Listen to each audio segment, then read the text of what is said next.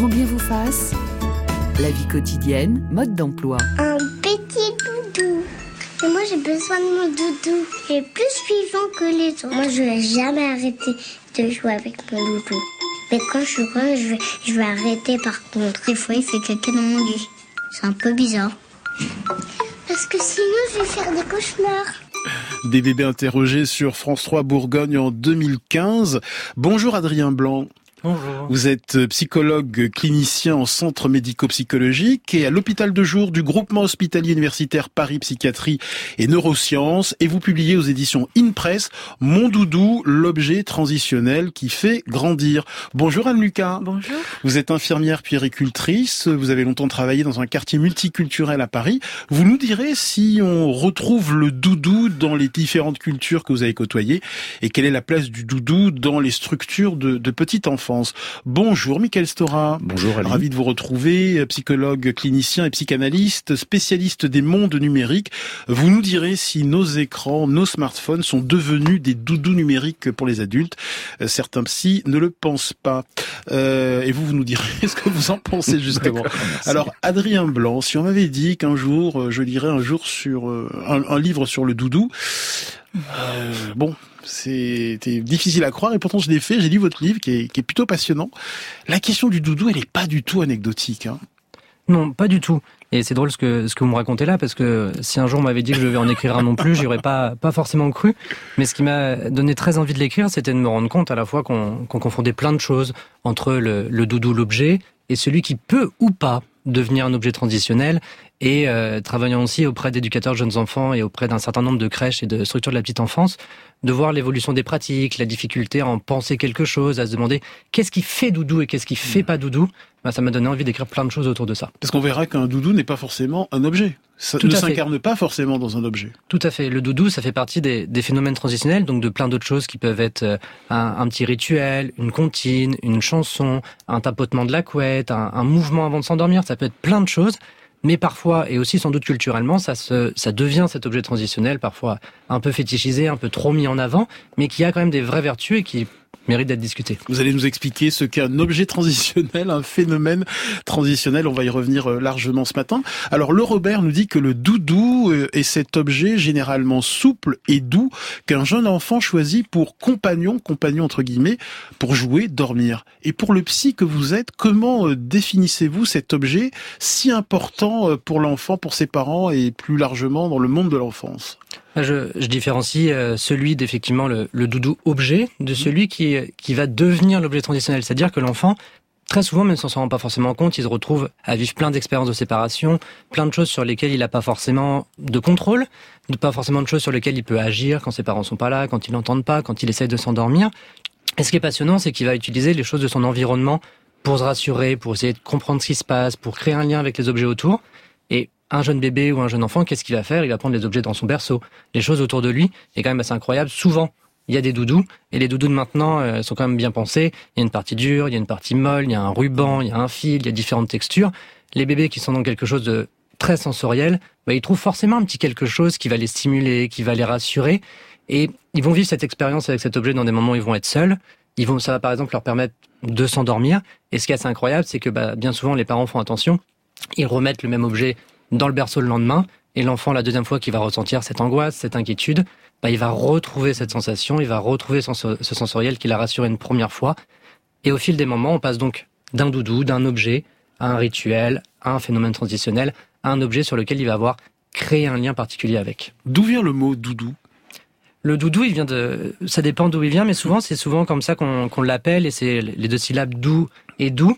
Il y a deux idées. Il y a soit parce que l'enfant s'exprime souvent en monosyllabes par rapport à ça, et il y a aussi souvent le, la deuxième, étymologie, c'est parce que comme c'est souvent un objet doux, on a redoublé le nom et c'est devenu doudou par rapport à ça. Mais selon les langues, c'est pas toujours les mêmes termes. J'étais tombé en anglais sur security blanket, couverture de, survie pour nommer le, doudou dans le langage familier en anglais. Je trouvais ça assez amusant de la connotation de survie, de vraiment quelque chose de nécessaire par rapport à ça que le langage avait pris. C'est un objet de survie psychologique pour l'enfant, le, le, doudou? Tout dépend de ce qu'on appelle euh, survie, mais en tout cas, ça lui permet euh, d'affronter des expériences auxquelles il ne met pas forcément de sens, auxquelles il n'est pas forcément prêt à en comprendre quelque chose, à pouvoir s'en représenter quelque chose. Et donc, petit à petit, ça devient, j'irai peut-être pas jusqu'à survie, mais sans doute une nécessité, c'est-à-dire d'avoir ces phénomènes qui nous permettent de comprendre quelque chose de ce qui se passe à un moment où on n'a pas forcément d'autres moyens de le comprendre que d'essayer d'être en interaction avec les, les choses de notre environnement et le monde. Donc, ça devient souvent quelque chose de, de nécessaire qui permet de supporter ce qu'on est en train de vivre, mais qui permet aussi de développer nos compétences pour pouvoir petit à petit s'en passer. Mm. Et un doudou, un objet transitionnel qui serait devenu un peu, un peu nécessaire, un peu comme une dépendance, bah, ça serait un doudou, un objet transitionnel qui n'est plus transitionnel parce qu'il devient une nécessité, quelque chose dont on ne peut pas se passer. Al Lucas. Alors moi, en venant à cette émission, j'avais une citation de Albert Camus qui écrivait à son grand ami René Char L'amitié est un pont qui enjambe l'absence. Et euh, j'avais envie de dire que le doudou est un pont qui enjambe l'absence et qui fait le lien entre l'intérieur et l'extérieur, entre ce que le bébé a vécu comme expérience euh, avec son parent et de séparation et comment il va arriver avec cet objet à revivre cette expérience positive quand le parent n'est pas là ou quand l'adulte n'est pas là. Michael Stora. Oui, bah, beaucoup de choses ont été dites là, parce que finalement, en effet, le, le doudou permet, parce qu'il y a quand même tout un cheminement. Le bébé, quand même, à un moment, est obligé de se représenter l'absence pour supporter justement cette absence. Et même, c'est la pensée qui naît dans l'absence. Et donc, petit à petit, cet objet-là, l'objet transitionnel, est finalement cette représentation d'une capacité à supporter l'absence. Et je crois que c'est ça, finalement, puisque le fameux Winnicott qui va Donald évidemment Winnicott, Donald Winnicott qui a qui était un pédiatre et un psychanalyste euh, anglais. Anglais tout à fait qui a énormément théorisé dans un livre qui s'appelle Jeu et réalité et finalement euh, euh, montre aussi et peut-être qu'on en parlera des destins pathologiques du doudou et non pas le fait que le doudou continuerait à exister. Euh, Adrien Blanc, j'ai l'impression euh, qu'aujourd'hui la question du doudou euh, en tant qu'objet est parfois surinvestie par les parents, trop investie. Oui, trop investi, comme si on remplaçait un peu ce, cet objet ou ce quelque chose avec lequel l'enfant va faire son expérience pour supporter les séparations, pour se représenter effectivement les, les absences, mais comme si celui qui s'appelait Doudou et qu'on peut acheter dans une boutique spécialisée, comme si parce qu'il s'appelle comme ça, c'était celui-là qui allait faire cet effet-là. Alors que non, il faut d'abord créer une expérience, créer un lien, un quelque chose qui va qui va se répéter et que l'enfant va va se saisir.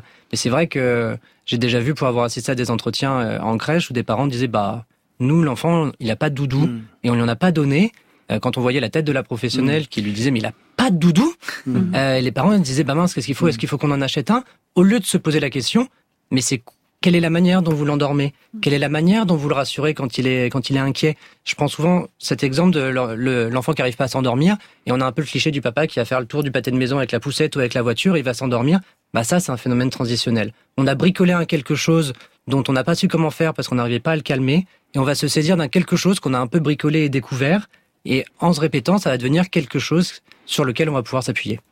Euh, Anne Lucas, euh, je vais dans le sens de Adrien Blanc. Quand un enfant arrive dans une structure de petite enfance, les professionnels demandent souvent aux parents si euh, l'enfant a un doudou, sans toujours expliquer les fonctions précises de, cet objet et de ce doudou. Oui, et puis il y a aussi beaucoup d'inquiétude du côté du parent parfois qui est mis sur ce doudou, c'est-à-dire comment mon enfant va y arriver et puis comment moi je vais arriver aussi à faire. C'est-à-dire que l'inquiétude, elle peut être du côté de l'enfant, mmh. du côté du parent et du côté du professionnel. La professionnelle qui dit mais il a pas de doudou, mm. elle se pose la question mais comment je vais y arriver en fait sans doudou? Comme si ce doudou-là avait des propriétés un peu magiques. On donne le doudou et hop tout va bien. Or non, la, la, la première chose importante pour l'enfant, c'est la relation avec l'adulte et c'est la relation qui va nouer avec son parent d'abord, puis les adultes auxiliaires et c'est la qualité de cette relation qui va permettre euh, un, un, meilleur euh, développement de l'enfant et puis un environnement, aussi plus adéquat et où le doudou aura une place réfléchie. Et, et oui, dès leur naissance et depuis la nuit des temps, les bébés créent des liens avec les personnes et les objets qui les entourent. Le bébé est un être de relation qui recherche activement l'autre et cela n'a pas dû changer euh, beaucoup depuis la préhistoire, ça, hein, Adrien Blanc. Non, pas du tout. Et je, je, rejoins pleinement ma collègue par rapport à ça, parce qu'il y a, on voit souvent aussi effectivement le, bah il pleure, donne-lui son doudou, ou bah il arrive pas à s'endormir, pourtant il a son doudou. Et on oublie souvent qu'un enfant, pour se sentir bien quelque part, sans aller jusqu'à aller théoriser de parler de sécurité affective qui est un peu plus, plus compliqué, mais simplement pour qu'il se sente bien quelque part, il faut qu'il soit rassuré dans le lien avec quelqu'un, dans une relation, dans quelque chose qu'il a pu commencer à vivre et à construire, et être rassuré sur ses besoins primaires, sur ses sensations euh, de base, avant de pouvoir se dire là mon doudou va pouvoir m'aider. Et puis, euh, je voudrais encore parler du congé de maternité trop court. À chaque fois, je le dis, mais parce que je, je milite, c'est-à-dire que trop court, trop trop précocement, on sépare les, les bébés des parents hmm. euh, à un âge où l'enfant est très immature, très dépendant, et où les parents comme les enfants doivent trouver malgré tout des stratégies pour s'en sortir d'un côté comme de l'autre. Mais encore une fois, euh, ce sont les bonnes expériences, les expériences où l'enfant en détresse s'appelle parce que l'adulte est venu rassurer, parce que l'adulte est venu donner un sens et donner un poids, euh, que l'enfant apprend petit à petit les capacités à se rassurer tout seul, à trouver des stratégies pour quand il est en difficulté ou en détresse, il puisse s'apaiser. Le doudou euh, est euh, un moyen comme un autre, effectivement, tous n'en ont pas. Et dans plein de cultures, vous me posiez la question, il n'y a pas de doudou. Mais c'est des cultures aussi où le, le bébé pas plus passe plus de temps avec ses hmm. parents, avec sa famille, où il y a moins ces questions de séparation. Et pour parler du, sommeil, euh, le sommeil, c'est une des premières séparations. On donne un doudou pour dormir, mais en fait, euh, il s'agit aussi d'une première séparation et de comment les parents vivent ça. Boulet. Oui, plusieurs choses. C'est qu'effectivement, c'est pas toujours un objet. Ce qui est intéressant, c'est de voir comment l'enfant s'apaise lui-même, parce que l'idée du doudou, c'est quand même avant tout retrouver une force ailleurs que dans l'existant mmh. de ses propres parents. Donc c'est savoir trouver ailleurs que dans ses propres parents la force de la réassurance. Les enfants qui sucent leur pouce, qui se caressent le nez, qui se tortillent les cheveux, etc globalement, euh, il y en a un paquet qui n'ont pas besoin de doudou parce qu'ils ont trouvé hmm. effectivement leur rituel, etc. Et deuxième chose, je trouve, moi, c'est dans le surinvestissement actuel du doudou, il y a cette idée qu'il y a comme un peu une perte de confiance des hmm. parents eux-mêmes dans leur capacité à rassurer leurs enfants. Il y a des nourrissons, on les connaît, ces hmm. fameuses heures du soir, par exemple, on a tous vécu à bercer, à bercer, et on n'arrive pas, et c'est comme ça, voilà, c'est comme ça, le bébé pleure, il a son petit euh, baby blues du soir. Mais l'idée que parce qu'il perdrait son doudou et du coup, on se met tous, et on l'a tous fait, mm. hein, de se mettre un peu dans tous nos états parce que le doudou était perdu, mais en fait, on était dans l'anticipation qu'on allait avoir du mal à le calmer. Mais c'est avant tout une perte de confiance dans nos capacités de calmer nos petits. Et on va revenir euh, tout au long de cette émission sur ces questions. Alors, euh, Adrien Blanc, euh, pendant longtemps, on a cru que le bébé était dans la fusion avec le parent et dans la confusion entre lui et le monde extérieur. Et ce sont des idées dépassées aujourd'hui. Oui, c'est-à-dire qu'on peut, Expliquez-nous. on peut plus maintenant totalement dire ça parce qu'on se rend compte que, par exemple, si on prend simplement la question des sens et du sensoriel, la manière dont un bébé va percevoir son environnement, bah, au niveau de son cerveau, dès le début, il fait la différence mm. au niveau de son cerveau entre lui et l'autre. Après, ça ne veut pas dire qu'il est capable d'en penser quelque chose psychiquement avec des mots comme nous on peut l'imaginer, mais d'emblée, il n'est pas dans la confusion, dans la fusion, dans quelque chose où il serait, euh, il ferait pas la différence. On l'a longtemps cru. On l'a longtemps cru, on l'entend encore, je l'entends encore, et pour autant, euh, malgré tout, au niveau psychique, il faut quand même construire notre capacité à penser la différence entre soi et l'autre. Et toutes ces choses-là existent toujours. Et les phénomènes transitionnels ont une vraie place par rapport à ça pour pouvoir justement penser et conceptualiser quelque chose de la différence entre soi et l'autre, soi et le monde extérieur. Et, et, le doudou va donc jouer un rôle essentiel pour aider le bébé à construire euh, un lien avec les autres et à différencier le dedans et le dehors. Tout à fait, parce que dans les moments, dans les moments d'angoisse ou dans les moments où il ne comprend pas ce qu'il est en train de vivre parce qu'il n'a pas encore les capacités d'y répondre ou d'en transmettre quelque chose à son environnement, dans ces moments-là, il fait pas, il fait moins bien la différence entre lui et les autres, entre lui et l'environnement. Et là, il a besoin d'un adulte euh, qui va en penser quelque chose pour l'accompagner dans une expérience, pour en ressentir quelque chose, lui permettant de redifférencier à nouveau et de pouvoir continuer ses expériences avec le doudou, le jeu, les phénomènes transitionnels et continuer de comprendre le monde ainsi. Moi, je voudrais ajouter que c'est parce que justement le parent ne répond pas de manière complètement adéquate à son bébé que le bébé peut faire la différence entre lui et les mhm. autres. Et donc c'est extrêmement important pour les parents de se dire que quand ils n'y arrivent pas du premier coup, mhm. euh, mais qu'ils essayent, c'est aussi une expérience positive. C'est-à-dire que c'est parce que l'enfant euh, va attendre, va expérimenter un peu ces moments de flottement ou ces moments où il doit, il n'est pas réassuré immédiatement que petit à petit, il va aussi prendre cette conscience de soi. Quelle sera Non, c'est important de préciser en effet que, comme disait d'ailleurs Winnicott, good enough mother, hein, ça n'existe pas une mère parfaite et je crois qu'il y a une tendance aussi même chez mes collègues psy à dire aux parents ce qui se devrait d'être. Je trouve ça intéressant de se dire que c'est pas, c'est bien d'être imparfait. Et d'autant plus pour revenir un peu à cette question de la présence de l'absence, c'est que étrangement l'enfant, même s'il a en effet euh, des compétences en, en neuro, disons du point de vue de son cerveau dans la capacité visuelle à voir très rapidement, il a quand même envie de garder cette illusion de fusion quand même. Et cette illusion est nécessaire et en même temps, euh, quand même, on grandit, fait euh, il y a des séparations, des trahisons, des mensonges, des passions. C'est aussi ça l'interaction. Et je pense qu'en effet, par rapport au congé maternité entre autres, j'ai tendance à penser que euh, justement, pour qu'une femme se sente pas simplement mère, il est intéressant aussi qu'elle ne soit pas que euh, dévouée, euh, même si euh, Winnicott à nouveau disait qu'il y a 27 raisons d'être esclave de son bébé. Euh, on va beaucoup euh, parler ce matin euh, d'attachement. Est-ce qu'on peut établir une différence euh, entre les liens d'attachement et les théories de l'attachement? Nous en avons souvent parlé dans cette émission de ces théories de l'attachement. Adrien Blanc, euh, expliquez-nous un petit peu la différence. Oui, j'ai souvent envie un peu de, de nuancer les deux parce qu'on a tendance souvent euh, à les confondre parce que les théories de l'attachement viennent du monde anglo-saxon et en français on l'a pas forcément traduit comme si on, on parlait de la même chose alors que quand Bowlby découvre John euh, Bowlby. John Bowlby découvre euh, en tant que, que psychanalyste aussi et éthologue la question de justement ces liens d'attachement, il observe ces, ces réflexes qu'il y a dans les grands primates, ces techniques d'agrippement, ces réflexes face à justement des situations de dépendance, de besoin, où on est un peu vraiment en nécessité de l'autre. Là où les liens d'attachement tels qu'on l'emploie euh, en français, on parle davantage de la question des liens affectifs, du fait de s'attacher à quelqu'un, de l'aimer ou de ne pas l'aimer, et c'est pas toujours la même chose que la question de, la dépendance.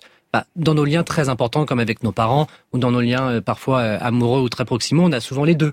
Mais je prends souvent comme exemple d'un enfant qui arrive en crèche et qui est un peu perdu et qui va tout de suite attraper un adulte et qu'on dit ah il s'attache à moi. Bah ça dépend dans quel sens. Il n'est pas en train de créer un lien d'affection, de te dire je t'aime bien. Il est en train de venir créer effectivement de est-ce que si là je lui montre que j'ai besoin de quelque chose, cet adulte va me répondre? Là on est davantage dans les stratégies d'attachement et les théories de l'attachement, mais on n'est pas encore dans le lien d'attachement, affection, je t'aime, je t'aime pas, qu'est-ce que je ressens vers toi? À Lucas. Oui, je rejoins tout à fait euh, ce que vous dites. Et puis pour la théorie de l'attachement, c'est effectivement un- une organisation chez l'enfant, une stratégie de survie. C'est-à-dire qu'un petit bébé humain euh, très immature à la naissance ne peut pas survivre tout seul, a besoin d'un adulte pour réguler ses besoins extérieurs, ses besoins intérieurs. Et pour ça, il n'a pas beaucoup de moyens euh, autres que d'appeler l'adulte, d'abord en pleurant, et puis après ça va évoluer petit à petit. Et puis c'est aussi en réponse la capacité de l'adulte à répondre à son enfant. C'est-à-dire que l'enfant émet un signal et c'est aux parents d'y répondre avec ses capacités à lui. Et hum, le parent est plus ou moins prêt, euh, plus ou moins disponible euh, aux pleurs de son bébé. Ça dépend si lui-même a besoin d'abord de se réassurer ou Mm. pas. Pour résumer, euh, le lien d'attachement, c'est un lien relationnel, affectif avec les personnes de son entourage. Les théories euh, de l'attachement, euh, eh bien, ce sont des stratégies de comportement que l'enfant met en place afin d'être sécurisé à- à certains moments.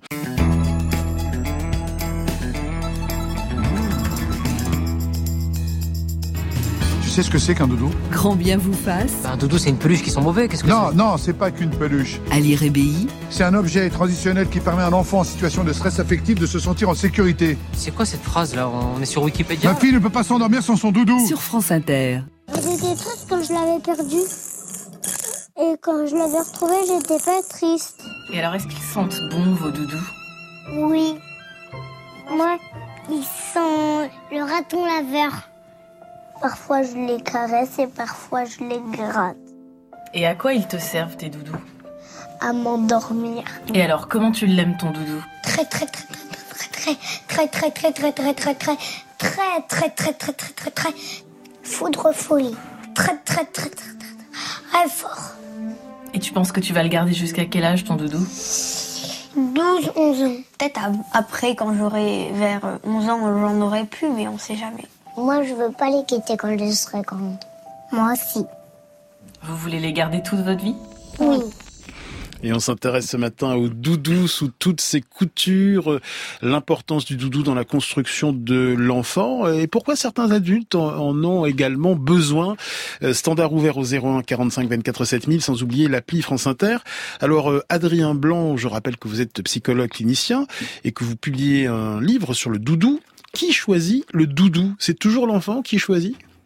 Il y a quelque chose où on, il y a quand même quelque chose qui vient quand même de, de l'adulte dans le sens où selon ce qu'il va avoir dans son environnement autour de lui, dans son berceau, dans les choses autour, il va y avoir quelque chose où c'est quand même l'enfant qui le choisit, mais il va choisir à partir de ce qui est autour, même si parfois il peut utiliser des choses de son corps propre quand, euh, comme vous le disiez tout à l'heure, se triturer les, les, cheveux ou des choses comme ça. Il y a des choses où l'enfant peut utiliser des choses comme ça, mais c'est l'enfant qui va y attribuer une valeur mmh. de je me rassure quand l'autre est pas là et je vis mon expérience avec le doudou pour en travailler ce que je ressens, ce que je vis, ce qui se passe. Pourquoi ce bout de tissu, euh, ce vieux bout de tissu odorant et, et pas le doudou tout neuf euh, acheté par euh, les parents ou pour ou par le, les grands-parents Parce que le, celui qui a celui qui a une odeur, on peut imaginer que l'enfant l'est depuis peut-être plus longtemps et qu'il a été là dès ses premières expériences où l'autre n'est pas là, où l'autre n'a pas répondu exactement comme on avait besoin, ou que plein de choses se sont passées.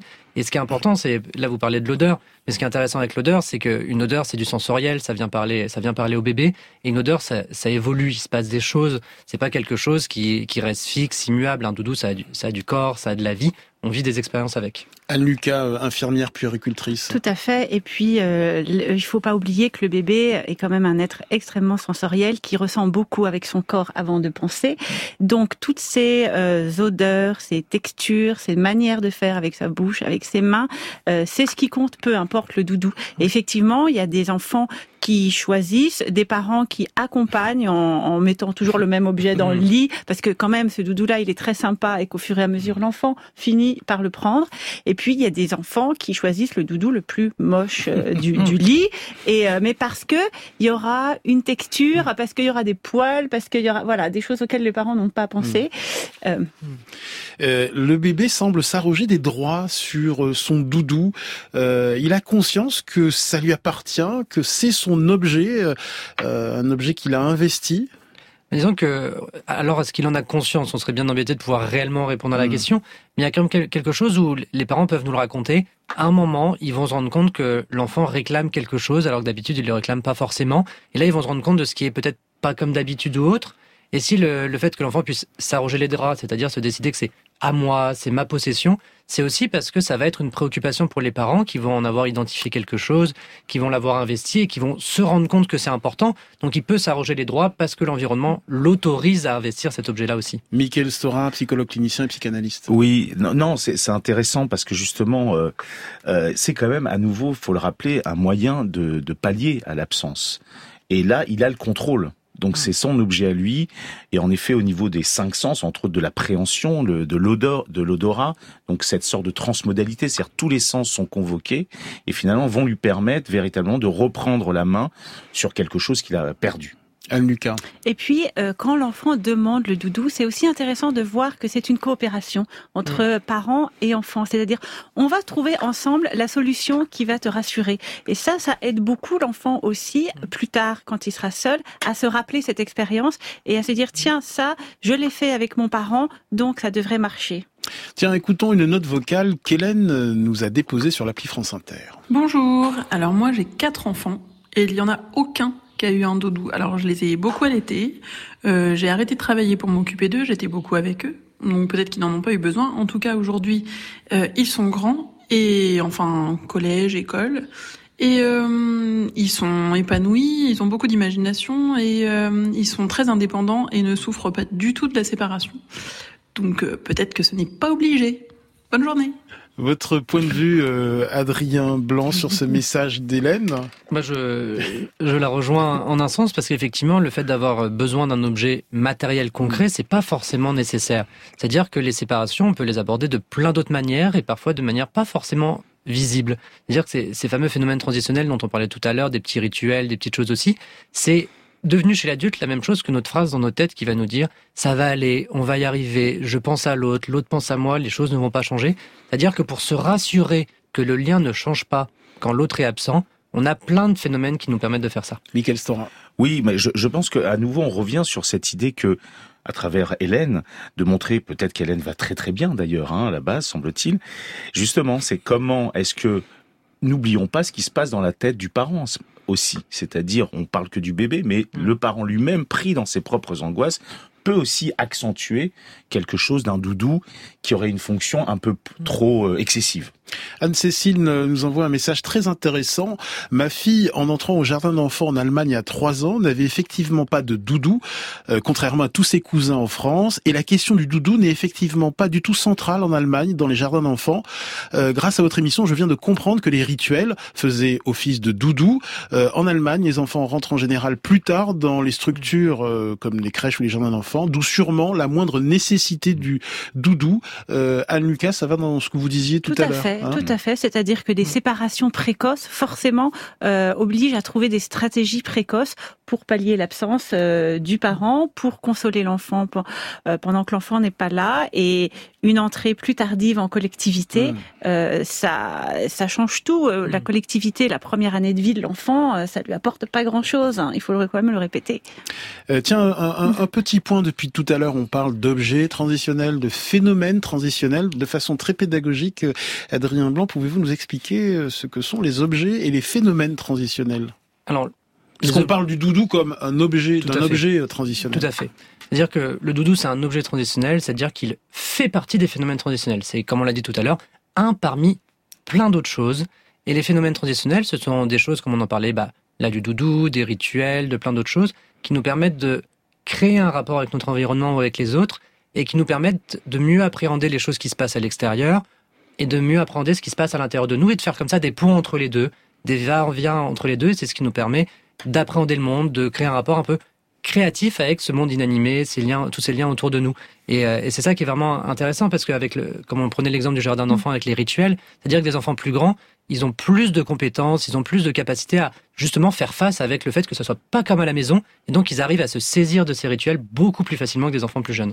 Et puis, j'ai envie de dire aussi l'espace euh, transitionnel. C'est-à-dire que c'est important pour l'enfant, dans les apprentissages, de pouvoir revenir en arrière par à certaines étapes. C'est-à-dire que pour appréhender des nouvelles compétences, des nouveaux apprentissages, il faut avoir l'espace pour, à un moment donné, aller chercher un doudou, euh, régresser un petit peu, remettre son pouce dans sa bouche, réclamer un biberon alors qu'on n'en avait plus. Voilà, ces espaces-là sont vraiment importants Mm. parce que il est nécessaire pour l'enfant de prendre le temps et d'être suffisamment sûr pour pouvoir apprendre des nouvelles choses. Et nous accueillons Annick. Bienvenue Annick. Oui, bonjour. Ah, Nous sommes ravis de vous entendre. Euh, oui, alors, donc moi j'ai expliqué.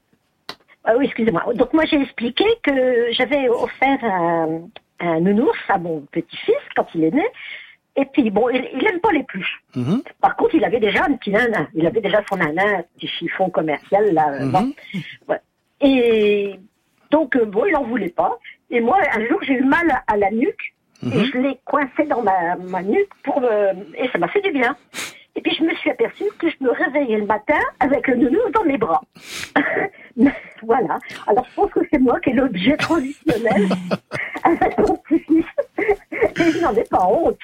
Mais vous avez bien raison. Merci beaucoup Annick pour votre témoignage. On reviendra tout à l'heure sur la question des, des doudous chez, chez l'adulte. Mais jusqu'à quel âge un enfant peut-il conserver un, un doudou? Euh, Est-ce que s'il y a 10 ans, 12 ans, on a encore un doudou, c'est normal entre guillemets? Bah, sur le doudou, un peu comme on le disait tout à l'heure, comme c'est si on laisse l'enfant faire ses expériences avec tranquillement, qu'on n'y met pas trop d'angoisse parentale, trop de pression environnementale ou, ou des autres aussi, ça va, ça, la plupart du temps, ça passe tout seul. Après, il y a aussi souvent bah, la réalité qui nous dit que bah à tel âge, tu n'as plus le droit de l'avoir dans tel endroit, à tel endroit, etc., etc. Mais à partir du moment où l'enfant, ses, ses compétences pour penser, pour mieux comprendre les choses, augmentent à la fois naturellement et à la fois du fait de ses expériences de vie et de ses relations, petit à petit, il en a moins besoin. Et ce qui est intéressant, c'est que plus l'enfant grandit, plus il va l'utiliser parfois que pour des moments spécifiques. Il va le garder pour l'endormissement, ou il va le garder le jour où il va faire un cauchemar, le jour où il va avoir une expérience un peu compliquée, comme ça que des ados parfois les ressortent après une première rupture amoureuse, par exemple. Al Lucas. Tout à fait. Moi, je pense que le, c'est euh, le doudou appartient à l'enfant. L'enfant euh, sait l'usage qu'il en fait, et au fur et à mesure qu'il grandit, il a des compétences de plus en plus importantes pour développer d'autres stratégies, pour se rassurer. Euh, pour autant, effectivement, dans les moments importants, on a besoin de se rassurer, mais à tout âge de la vie, Mmh. euh, à, à- chez l'enfant, l'adolescent, l'adulte et la personne âgée. Je, je pense aussi beaucoup aux personnes âgées Mm. Dans, qui, qui euh, aussi affrontent un moment de la vie pas facile, Mmh. et auquel cas on peut se poser la question aussi de ces objets-là. Boulet. Oui, très con, mais c'est vrai que les ados, on voit beaucoup les ados, adolescentes, les adolescents garçons osent peut-être moins, peut-être qu'ils font plus dans l'intimité, mais euh, les lits d'adolescents dans regorgent de peluches, etc. On sent que c'est le moment qui une telle transformation, cette peur de quitter l'enfant, cette excitation en même temps, etc. La peluche revient énormément à l'adolescence. Question de Marine qui nous demande si elle fait bien de donner son doudou euh, à son bébé dès qu'il pleure. Bah, Dès qu'il pleure, euh, je pense que quand l'enfant pleure, comme on le disait un peu tout à l'heure, il a d'ab- d'abord besoin que sa maman euh, vienne s'en occuper, qu'elle vienne essayer de, de le rassurer, ou, euh, ou que ça soit le papa à qui on passe le relais si jamais euh, c'est un peu difficile, parce que bah, on est quand même plusieurs à s'en occuper, on n'y arrive pas toujours, on n'a pas toujours la patience, pas toujours la disponibilité. Ce qui est important, c'est que bah, si à ce moment-là on a envie euh, d'associer la, la peluche ou le doudou, pourquoi pas? Parce que ça va permettre, par exemple, euh, ça arrive que des enfants qui s'endorment dans les bras se réveillent en pleurant parce que justement il leur manque quelque chose parce qu'ils sont ils étaient endormis dans des bras, pas dans pas dans un lit. Et que parfois si bah on les rassure avec la peluche et que la peluche finit euh, dans le lit, bah on retrouve ça. Et du coup parfois ça peut aider à se rendormir et éviter de où est-ce que je suis. En, en tout cas, le doudou ne doit pas se substituer au, au réconfort par, l'adulte. Que faire si euh, le doudou disparaît, euh, est perdu, euh, est oublié C'est une grande angoisse, et beaucoup de parents l'ont évoqué tout à l'heure. Euh, Qu'est-ce qu'on fait, Adrien Blanc? Qu'est-ce que vous conseillez? Euh, souvent, j'ai quand même envie de dire, même si on me regarde un peu bizarrement quand je le dis, c'est pas si dramatique. Mm. C'est-à-dire que un doudou, ça reste euh, sa première possession, donc c'est quelque chose qui existe dans la réalité partagée. On l'a tous. Donc si il disparaît, euh, s'il est abîmé, s'il est bah, détruit, bah malheureusement, ça fait partie des expériences de la vie.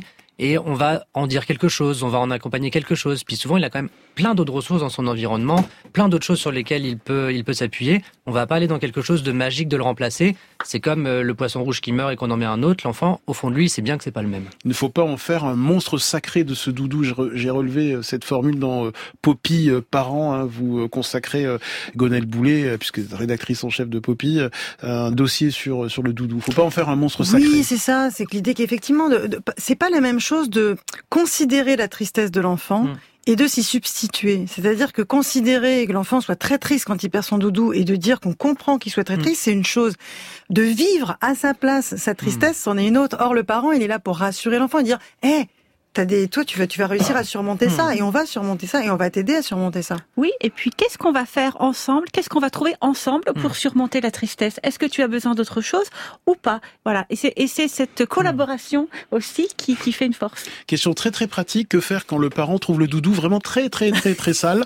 Faut-il le laver, le remplacer euh, Ça, c'est pareil. Il n'y a pas de, il y a pas de question absolue, mais tous les, tous les parents se posent la question. Mais ce qui est important, c'est que si jamais on, on a besoin de le réparer, qu'on a Hmm. envie de le laver ou qu'il y a besoin de le désinfecter, peu importe, on le fait en présence de l'enfant, on le fait On fait avec l'enfant, on le fait pas en cachette parce que sinon il va se rendre compte que c'est pas le même. Je me rappelle d'une maman qui m'a raconté que son enfant avait euh, trois doudous parce qu'ils en mettaient dans des endroits différents et et bah, l'enfant très vite, il savait lequel était au bon endroit. Si la maman se trompait, il s'en rendait compte. Et si elle en lavait un en douce, bah, il savait bien que c'était pas le bon et il réclamait le bon euh, à ce moment-là. Et Donald Winnicott, que nous avons déjà cité, disait que l'objet, euh, le doudou, ne doit jamais changer à moins que ce ne soit l'enfant qui ne le change. Et on s'intéresse ce matin au doudou sous toutes ses coutures. Euh, Je vous propose d'écouter euh, une note vocale laissée par Suzanne. Bonjour, grand bien vous fasse. Donc, euh, moi j'ai 36 ans et j'ai un doudou depuis l'âge de 10 ans qui s'appelle Chien Chien. Il est moche, il est vieux, il est troué et il sent mauvais, mais je dors avec lui depuis que j'ai 10 ans. Je l'ai trimballé partout pendant tout- toutes mes études, dans tous les appartements où j'ai vécu. Maintenant, je suis même maman. Et voilà, mon conjoint part du principe que Chien Chien fait partie de la famille, donc il a le droit de, de rester avec nous. Voilà. Bonjour Léa, bienvenue. Bonjour. Vous avez 29 ans et vous aussi, vous avez un doudou, c'est ça? Oui, tout à fait. Racontez-nous tout, euh, Léa. Bah écoutez, moi depuis euh, j'ai 29 ans, depuis je l'ai et j'ai essayé à chaque étape de ma vie de m'en séparer entre guillemets. Mhm. Donc euh, je suis partie de chez mes chez mes parents, je me suis dit que je, je les laisserais, je les laisserais, mais non, elles sont venues avec moi. Après, je me suis mariée et je me suis dit que bon, avec mon conjoint, peut-être que j'allais laisser. Et alors Mais non, toujours pas. Il a bien accepté? Il a bien accepté, il accepte toujours, donc euh, ça va. Pourquoi avez-vous Et- besoin d'un doudou, euh, Léa? Bah pour me rassurer, pour m'endormir. Je peux pas m'endormir sans. Et pour mon pour ma maternité, enfin quand j'ai été à l'hôpital, j'ai cru de pas en avoir besoin dans ma valise. Et puis en fait, j'ai demandé à mon mari qui me les ramène au Mhm. bout de, de nuit. Tiens, Restez avec nous, euh, Adrien Blanc. Je rappelle que vous êtes psychologue clinicien. Euh, Pourquoi certains adultes ont, ont encore besoin d'un doudou? Est-ce une preuve d'immaturité? Ou alors pas du tout? Je pense que c'est pas forcément une preuve d'immaturité, mais de chacun gère ses moments avec lui-même, ses moments de, Hmm. de où on est par exemple quand on s'endort. On a tous, on, on- si on se regarde un peu, on a tous des petits rituels Oui. particuliers pour s'endormir. On se met dans telle position, on plie la couette dans celui-là, on met le. Enfin, on a tous des petits trucs, mais certains c'est des objets transitionnels qui sont gardés depuis l'enfance et qui gardent une valeur pour des moments particuliers, mais pas pour plein de moments dans la vie. C'est souvent centré sur des petits moments. C'est pas une preuve d'immaturité forcément. Léa, est-ce que vous utilisez votre doudou devant vos enfants ou est-ce que c'est un voilà, c'est quelque chose de secret que vous faites euh, dans votre coin, euh, loin Ah des non, regards non, Pas du tout, parce que des fois, quand je fais la sieste avec mon fils, Mhm. c'est mon fils qui me donne mes doudous. Il est super sympa votre fils. Anne Lucas. Moi, je trouve que toutes les stratégies sont bonnes à prendre pour se sentir bien et que euh, à tout âge de la vie, ce qui nous fait du bien, ce qui nous rassure, est bon à prendre. Peu importe, c'est très individuel, euh, très intime. Je pense qu'on n'a pas du tout à juger que ce soit immature ou pas. Euh, Olivier nous écrit J'ai beau avoir 64 ans, j'ai toujours besoin d'un doudou. Dès que je suis seul, il me le faut. Je ne supporte pas d'être chez moi, alors j'allume la radio. Mon doudou, c'est France Inter. Vous avez bien raison, euh, Olivier. Euh, Est-ce qu'on peut dire que euh, le portable, le smartphone, euh, Michael Stora, est une forme de doudou numérique? On entend souvent ça. Certains psys ne sont pas d'accord avec cette Quelle est votre position, vous qui êtes un grand spécialiste des mondes numériques? Oui. Alors moi, je, pense que euh, le, doudou, euh, dans son rôle qu'il a, va venir révéler notre capacité à supporter euh, d'être seul, la fameuse capacité à être seul. Et donc on se rend compte que le destin de certains doudous, en grandissant, peut être pathologique. Euh, D'ailleurs, Winnicott l'évoque dans Jeu et réalité, c'est le dernier chapitre où il évoque le destin du doudou qui serait celui de l'addiction ou du fétichisme. Bah écoutez, profondément, je sais pas, d'ailleurs, je pensais à un moment à cette idée, un enfant perd son doudou, parfois il s'effondre en larmes, il est en mode panique. Vous avez déjà vu des gens perdre leur portable dans la rue? Vous allez voir comment ils sont, on a l'impression, véritablement, qu'ils sont en mode panique, et parce qu'il y a un concentré affectif dans cet objet-là, qui fait que vous avez l'impression de que quelque chose disparaît de vous.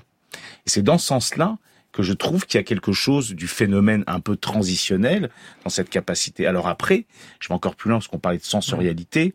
Le fait de toucher avec son doigt une image, c'est quand même une manière de, à nouveau, de capter, de, de pallier à la séparation, puisque l'image et l'audition renvoient à une distance. Le goûter, le toucher, le sentir renvoient à quelque chose de proche du corps. Et cette, ce cette truc totalement diabolique, parce qu'un accord de, de finalement du, du portable ra- renvoie au fait de cette capacité à pouvoir pallier à ce retrait euh, mystique. Anne Lucas. Et puis, euh, le, la première fonction du téléphone, c'est de communiquer et c'est d'être en lien. Donc, c'est ça qui nous rappelle le portable aussi. Qu'est-ce qu'on a dans notre téléphone? On a tous nos contacts, tous nos liens et, et tout ce qui va avec. Donc, euh, on s'en saisit un peu comme un doudou. D'autant plus que maintenant, dans les portables, on y met toute notre vie, euh, nos photos, nos souvenirs, nos penses bêtes, nanana. et, et c'est vraiment, ça fait vraiment un peu de soi qu'on met à l'extérieur et dont on ne peut pas se séparer. Quelle est votre position, euh, Adrien Blanc? Bah, à, vous, à vous écouter, je me dis effectivement, le portable, c'est au-delà du, du doudou, du phénomène transitionnel, parce que ça devient presque une partie de soi, presque vraiment nécessaire au sens très très fort. Mais à côté de ça, quand même, parfois, dans certaines situations, il peut avoir une fonction d'objet transitionnel, une part de ça. Par exemple, quand on est inquiet parce que quelqu'un euh, quelqu'un nous manque, qu'on se demande ce qui lui arrive, etc. Pouvoir se rassurer parce qu'on peut être en communication avec l'autre, ça reste quelque chose de transitionnel qui vient nous rassurer par quelque chose qui nous permet d'interagir avec l'autre. Mais bien souvent, il peut avoir tendance à devenir plutôt addictif, nécessaire, et là on sort du côté Ouais. du transitionnel. La définition du virtuel, c'est la présence de l'absence. Et c'est une des définitions du doudou, d'une certaine manière. Et donc, on retrouve finalement dans ces objets-là cette question de, du fait d'avoir un objet qui me permet de supporter l'absence. Dernière question, on a eu quelques messages euh, qui comparaient la cigarette ou la vapoteuse, euh, chère à notre nouvelle première ministre, Elisabeth Borne. Euh, Est-ce que on peut considérer ça comme un comme un doudou également, ou alors c'est abusif? Non, mais je je pense que quand même, euh, au fond, lorsque Winnicott écrit Le jeu de réalité, il nous dit quelque chose qui va bien au-delà même de l'objet doudou. Ces phénomènes transitionnels qui nous permet de supporter. Et la vapoteuse, évidemment, renvoie à quelque chose de l'oralité. Et parfois, ça s'est pas forcément bien passé. On va retrouver chez des personnes cette sorte de surinvestissement de l'oralité comme un moyen de mieux vivre des angoisses, toutes sortes de sentiments pas très positifs. Merci à tous. Merci Anne-Lucas. Merci Michael Stora. Votre dernier Merci. livre, ces réseaux asociaux. Exactement. Et merci Adrien Blanc. Mon doudou, l'objet transitionnel qui fait grandir, c'est publié aux éditions InPress. Merci d'être venu. Grand bien vous fasse est un podcast France Inter.